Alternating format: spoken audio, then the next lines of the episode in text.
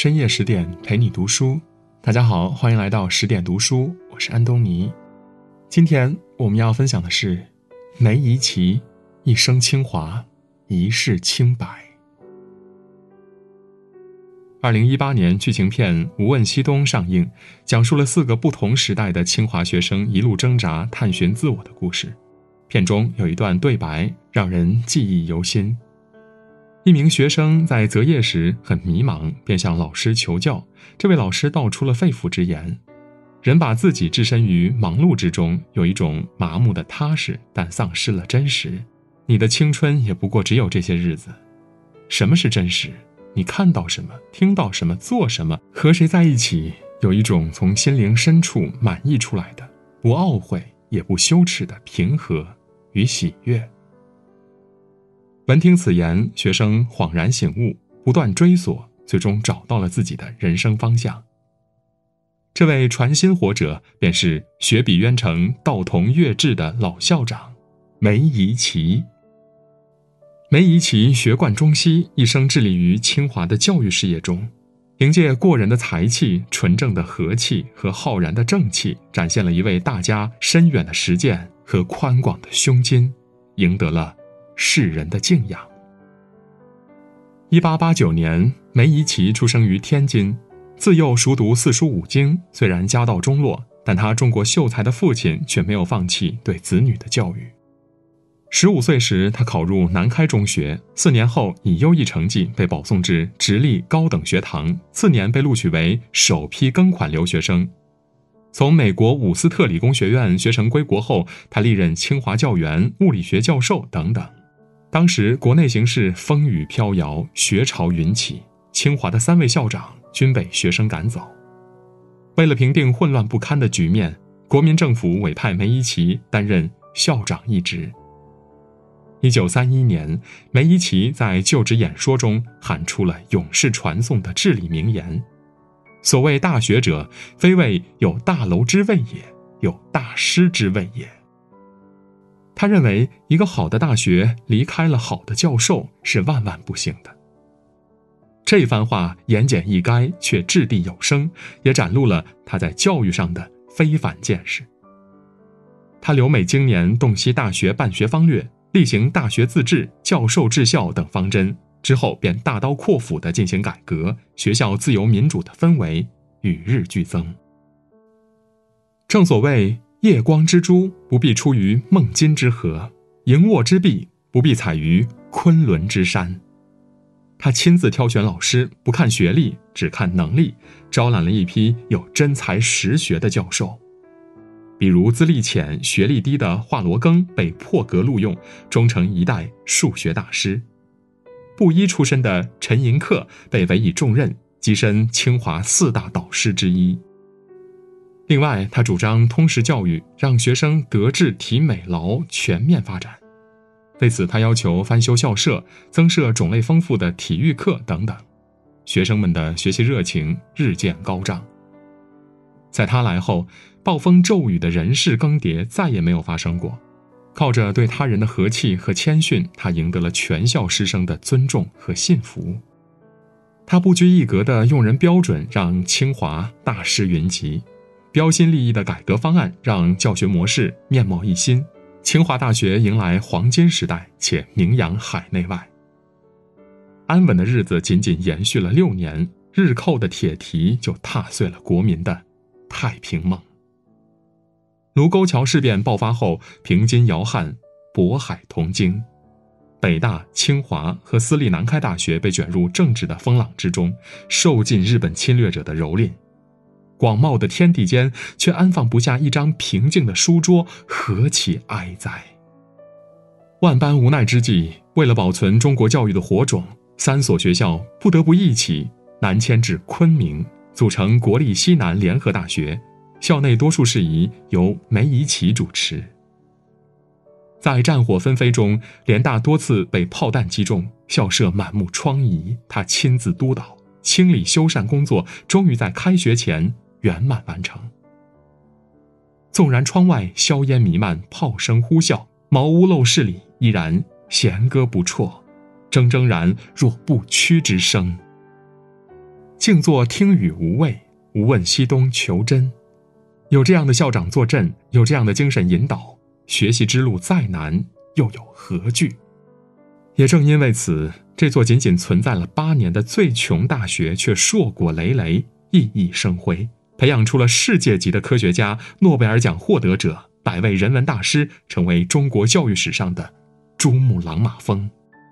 欧美有人盛赞：“稀土一千年，中邦三十载。”不用说，清华大学在国际社会上也是声名鹊起。梅贻琦的治校之才实为瞩目。在风云乱世，他不仅让清华恢复了正常的教学秩序，还取得了耀眼的成绩，因此被人们尊称为清华永远的校长。《论语》中说道：“子曰，刚毅木讷近人，巧言令色，鲜矣仁。”性格刚毅、言语谨慎的人，往往都有一颗仁爱之心，他们为人谦和，待人真诚。而在清华，梅贻琦就是这样的人。担任校长后，在教授们讨论学校要务、征询他的意见时，他只是淡淡的答：“无从众。”他还调侃道：“校长的任务就是要给教授搬搬椅子、端端茶水，寥寥数言尽显大家的风范和胸襟。”他不鼓励学生参与政治，但非常理解学生们的爱国热情。所以，当学生们游行时，他一言不发；但若是有学生被捕，他费尽周折，第一时间前去保释。他对学生如此，对老师亦然。抗战后期，国民党政权力量示威，见识民心，西南联大的民主运动异常活跃。见此情景，国民党大员要求梅贻琦管一管校内的活跃分子。可他认为，大学是培养人才的地方，不应该根据任何党派的意愿去管理学校的教授和学生。纵然有些教授发表反政府、反领袖的言论，他也从不干涉，且一如既往的平和相待。所以自始至终，无一人被解职。凡此种种，一向讷于言而敏于行的梅贻琦，以超乎常人的冷静维持着学校的稳定局面，也同时全力护佑师生们的人身安全。他寡言少语，不是因为没有主见，也不是因为佯装严肃，而是言行有尺度，为人有分寸。遇到大事急事时，他总能妥善处理。在他的感召下，全校一团和气，上下乐服。鉴于梅贻琦不爱说话，学生们编了一个顺口溜：大概、或许、也许是，不过我们不敢说。可是学校总认为，恐怕、仿佛、不见得。时隔多年后再回头看，梅贻琦的确是一位智者，因为他的每一次踟蹰的背后，都是深思熟虑的考量；每一次沉默的背后，都是缜密周全的斟酌。曾经，梅贻琦把“为政不在多言，故厉行何如耳”定为自己的座右铭。在他看来，行胜于言，行成于思。事实上，这是一种放之四海而皆准的人生智慧和处世原则。围炉夜话有言：“和气迎人，平情应物，抚今息骨，藏气待时。”一个人心平气和的为人处事，自然也会事事顺遂。梅贻琦愁而不言，苦而不语，一直宽厚温良，从无怨怼，处理问题不偏不倚，不仅为自己赢得好口碑，也营造了清华数年来思想自由、言论自由的人文环境，推动清华迈向了新的高度。古有连书曰：“事能知足，心常泰。”人道无求，品自高。一个人若是到了与世无争和无欲无求的境界，他必定是品行高洁之人。在波谲云诡的战事下，西南联大的每个人都在想办法讨生活，而身为堂堂名校之长的梅贻琦也在其列。他的一个学生后来回忆起这样的一件事：一次上课铃声响了很久，坐在教室里的学生们左等右等，就是不见老师的身影。正当大家议论纷纷的时候，梅贻琦一边气喘吁吁地跑进来，一边满是歉意地解释：“对不起各位，我帮夫人看铺子，来晚了。”学生们闻听此言，嘴上没说什么，心里却生出无限的敬佩之情。原来梅贻琦一向正直清廉，即便当了校长，也从不觊觎一分一毫。更让人想不到的是，在昆明的艰危岁月里，他带头勤俭节约，取消校长特权，不用学校配的车子，辞掉学校安排的家庭帮工，拒绝领取学校派发的米面煤等日常供应。为了补贴家用，他出身名门且是大家闺秀的妻子开了个糕点铺。偶尔妻子有事走开，梅贻琦会帮忙看店，这才出现了刚才的一幕。身居高位的清华校长屈尊守贪，足见其气度和格局非常人能及。事后，他被后人戏称为摆摊界最高学历的存在。他的心中装的是艰难决绝的西南联大，是聊以足岁的全体同仁。唯独没有自己和家人。一九四九年，梅贻琦赴美管理庚款基金，几年后由美返台，创办新竹清华大学。因为工资微薄，妻子只能在美国节俭度日，在衣帽间做工，在首饰店卖货，尝尽了辛酸，吃尽了苦头。其实他并不是真的穷，他随身携带的皮包里装着很多人艳羡不已的庚子赔款。即便被人骂作守财奴，他也不肯将这笔款挪用在办学之外的其他事宜上。谁会想到，在罹患重病后，他吃不起药，住不起院，还是由清华校友们出面募捐，才一解燃眉之急。一九六二年，梅贻琦薪火传进，溘然长逝。那只皮包终于被打开了，里面安放的。是他担任清华校长以来的所有更款账目，每一笔都清清爽爽，分毫不差。在场人见此情景，无一不潸然泪下。这个毕生为了清华的人，一生正气，一世清白，有着苦行僧一般的坚韧和自律。令人感叹的是，梅贻琦没有振聋发聩的传世文典，没有享誉世界的学术著作，却有着一颗至真至诚的心。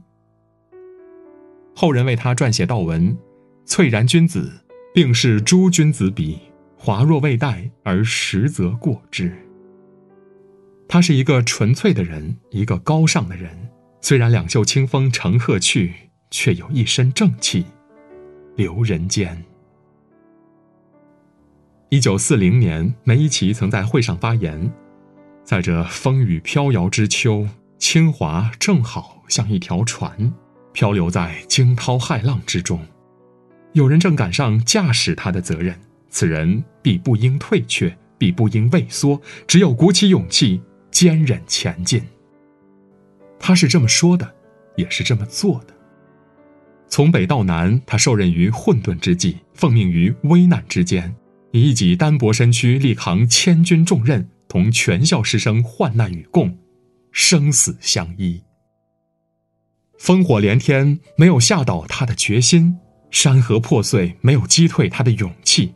他倾尽心力，带领学校一步步从迷茫走向辉煌，在连连战乱中创造了惊人的奇迹。正是因为他曾与清华同风雨共进退。清华才得以稳健发展，直至誉满天下。所以说，他居功至伟。清华成就了他的梦想，他成就了清华的荣光。只是百年清华今犹在，校长梅贻琦的先生之风却已成为绝响。他在清寂的世界中执着地坚守了几十年，写就了一个动荡时代的斯文。成为了一所盛世名校的灵魂，留下了一位无私学者的风骨，践行了一名谦谦君子的操守。今天的文章就到这里。如果您喜欢我们的文章，可以在文末点亮赞和再看，也可以在留言区说出您的观点。